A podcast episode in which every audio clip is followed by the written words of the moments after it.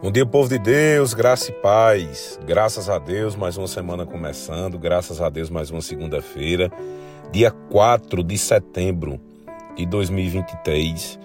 E mais uma vez eu quero te convidar. Ouve essa mensagem até o fim, medita nessa palavra, pratica essa palavra. E eu tenho certeza que essa semana vai ser uma bênção. Queridos, eu quero meditar hoje a respeito do Salmo capítulo 46. Olha só o que é que diz a partir do versículo 1. Deus é nosso refúgio e nossa força, sempre pronto a nos socorrer em tempos de aflição. Queridos, Deus, ele está sempre pronto para nos socorrer em tempos de aflição. Será que estamos buscando a Deus quando nós precisamos? Ou será que nós pensamos que estamos buscando a Deus em tempos de aflição? O que é que você e eu estamos fazendo quando nós precisamos de Deus? 2. Portanto, não temeremos quando vierem terremotos e montes desabarem no mar, que o oceano estrondeie e espumeje, que os montes estremeçam enquanto as águas se elevam. Um rio e seus canais alegram a cidade de nosso Deus, o santo lugar do Altíssimo. Deus habita nessa cidade e ela não será destruída. Desde o amanhecer, Deus a protegerá. As nações estão em confusão e seus reinos desmoronam a voz de Deus troveja e a terra se dissolve. O Senhor dos exércitos está entre nós. O Deus de Jacó é nossa fortaleza. Queridos, olha o tanto de coisa que pode acontecer, mesmo diante de tribulação, de dificuldade, de problemas. O Deus dos exércitos está entre nós. E eu pergunto mais uma vez: Será que estamos buscando o Senhor quando nós precisamos dele? Queridos, o Senhor ele não limita quantas vezes nós podemos buscá-lo. Ele está sempre disponível.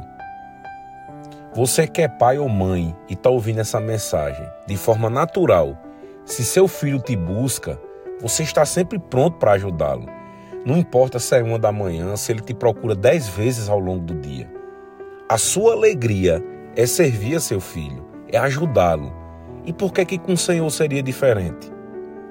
Queridos, a palavra fala que pode a mãe esquecer de um filho. A mãe que está amamentando um filho pode esquecer dele, mas o Senhor jamais esquecerá de nós. Então por que que o Senhor não iria nos ajudar nas nossas tribulações, nas nossas dificuldades? Independentemente do que você ou eu façamos, é Ele, não somos nós. Queridos, o Senhor, Ele é perfeito, Ele é amor. Então não é porque nós erramos e insistimos em errar que o amor dele vai diminuir por nós ou que ele vai deixar de nos ajudar. Muitas vezes nos achamos indignos da ajuda do Senhor, mas mais uma vez, não somos nós, nós somos falhos.